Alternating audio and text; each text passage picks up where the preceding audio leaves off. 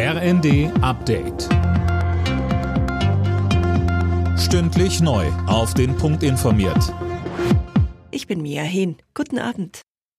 In der Korruptionsaffäre im EU-Parlament haben Ermittler die Wohnung eines weiteren Abgeordneten durchsucht. Um wen es sich dabei handelt, ist nicht bekannt.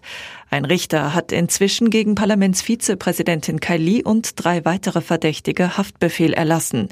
Der Golfstaat Katar soll sie bestochen haben, um Entscheidungen des Europaparlaments zu beeinflussen. Kali hat bereits sämtliche Amtsbefugnisse verloren. Morgen will Parlamentspräsidentin Metzola mit den Fraktionschefs über Kalis Absetzung beraten.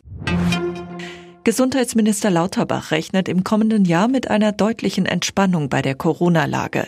Im ZDF-Interview verwies er auf die aktuellen Varianten.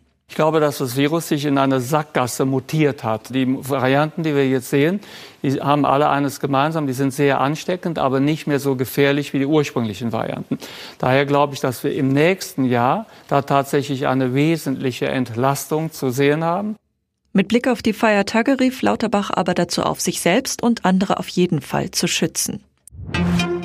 Nach ihrer Mondmission Artemis 1 ist die Raumkapsel Orion wieder auf der Erde gelandet. Sie landete wie geplant im Pazifik vor der Küste der USA. Ziel der Mission war es, wichtige Daten für künftige, dann bemannte Mondlandungen zu sammeln.